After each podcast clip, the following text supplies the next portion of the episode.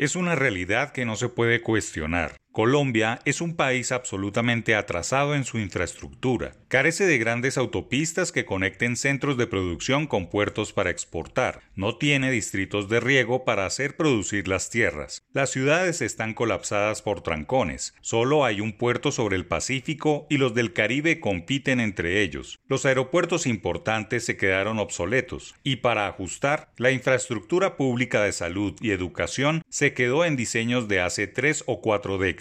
Es la cuarta economía regional, solo después de Brasil, México y muy cerca de Argentina, países con un PIB más grande, pero que son más competitivos cuando se miran sus autopistas, carreteras, puertos y aeropuertos. Es un tema sobrediagnosticado y que a los gobernantes de turno les queda bien argumentado en sus planes de desarrollo, pero hay una gran dificultad con el ejecutar grandes obras. El mundo cambió y Colombia se quedó con quejas y reclamos del siglo pasado. Se quedó pidiendo más carreteras, vías pavimentadas, placas huellas y al mismo tiempo más túneles urbanos, puentes y viaductos para descongestionar ciudades de 2, 4 o 3 millones de personas, como sucede en los casos de Bogotá, Cali y Medellín. No se puede afirmar, ni mucho menos aconsejar, frenar el tren de obras de infraestructura que se necesitan. Lo que hay es que racionalizar las decisiones de política pública. Con un parque automotor de 18 millones de vehículos, la venta anual de casi un millón de motocicletas y de unos 200 mil carros, es muy difícil no pedir calles recuperadas y sin huecos en todos los 1.103 municipios de Colombia. El problema es que no hay plata para que alcaldías, gobernaciones y el Ministerio de Transporte construyan un plan estructural de infraestructuras. Además, cada que se hacen nuevas vías se genera una nueva demanda de usuarios, multiplicando el trancón que se quería solucionar. Es cuando prima la racionalidad de las decisiones. No se puede comparar Cundinamarca con Dinamarca, como dicta el apunte popular. Acá la cultura cívica destruye todo lo construido y hay un problema real de cultura ciudadana y de apropiación del espacio público. La paradoja de Braes dicta que la alteración de una red de carreteras para mejorar el flujo de tráfico tiene el efecto inverso. En vez de hacer más fluido el tráfico, la vía termina congestionándose. Esta afirmación fue postulada en 1968 por el matemático alemán Dietrich Braes, quien dice que al añadir un camino alternativo o un carril adicional rápido o de alta capacidad a una vía podría aumentar el tiempo medio total del viaje. Si para un trayecto determinado añadimos una vía alternativa que reduce el tiempo de viaje, todos los conductores que la utilicen terminarán tardando más tiempo en llegar al destino. Documento de sostenibilidad de Techvolution. Colombia tiene la amarga experiencia de entregar licitaciones eternas que no se hacen o se construyen a medias, se dilapidan recursos y la gente se frustra.